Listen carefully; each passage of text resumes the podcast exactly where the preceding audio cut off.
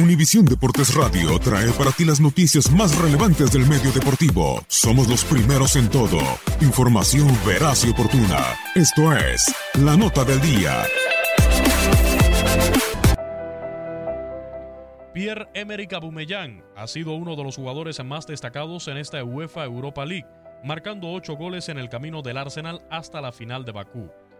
En 59 partidos internacionales tiene un total de 24 goles. En competiciones de clubes de la UEFA en 66 juegos ha marcado 34 veces y en competición nacional tiene 394 desafíos con 203 dianas.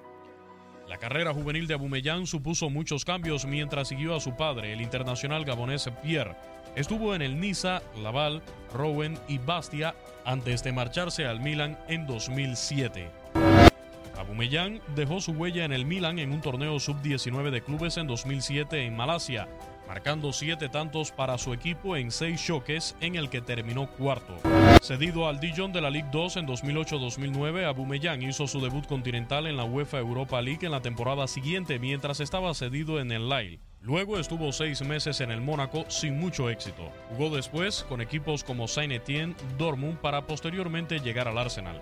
En su debut con el Arsenal marcó y se convirtió en el primer jugador en marcar cinco goles en sus seis primeros partidos con el club.